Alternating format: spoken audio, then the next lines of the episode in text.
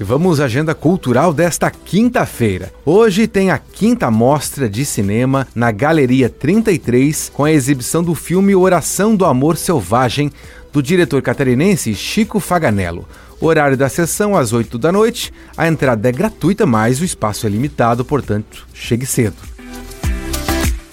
Vamos agora à agenda de música ao vivo.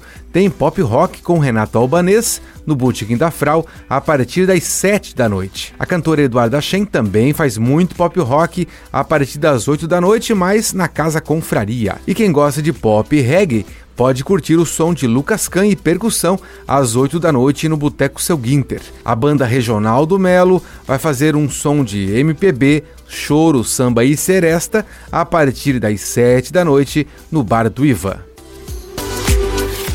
E essa para você colocar na sua agenda. Neste domingo vai acontecer o primeiro Samba na Madeira, uma tradicional roda de samba com instrumentos sem caixa de som, ou seja, genuinamente acústico.